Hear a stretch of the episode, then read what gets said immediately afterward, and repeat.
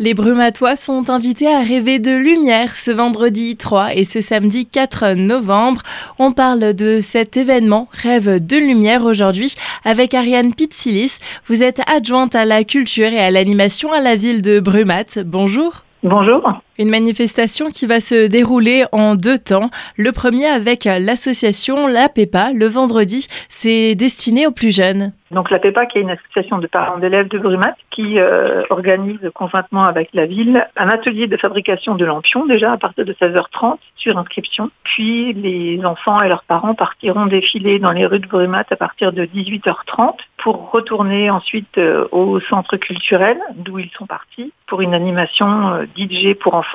Et le lendemain, le samedi soir, c'est donc une grande soirée qui est prévue avec spectacle et animation de 18h à 21h30 cette fois de l'électricité de Strasbourg qui nous aide à faire cette soirée au plan d'eau avec euh, en alternance plusieurs euh, compagnies qui vont nous proposer des spectacles toujours très visuels. Jeff Hammer, un magicien mentaliste qui fera du close-up, les associations Premier Trait et Troubadour qui nous proposeront comme euh, l'année dernière d'ailleurs un, spectacle qui mêle la danse hip-hop et euh, les arts circasiens. Une association euh, qui fait des spectacles avec euh, du feu, qui s'appelle Les Enflammés. Et puis quelque chose d'un peu plus intimiste, une association en musique qui propose des contes de la nuit, du feu et du froid accompagnés de musique, donc qui seront racontés aux petits comme aux grands. J'ai le tout avec aussi une installation de feu qui s'appelle Jardin de feu, Jardin de fer. Donc entre l'entrée et l'arrivée sur site, les gens pourront être éclairés par des grands lampadaires seront éclairés euh, non pas par des ampoules comme d'habitude, mais par du feu. Et il y aura une, une grosse installation aussi d'un lampadaire posé au sol de 4 mètres de large, idem allumé euh, avec du feu sur la plage du plan d'eau.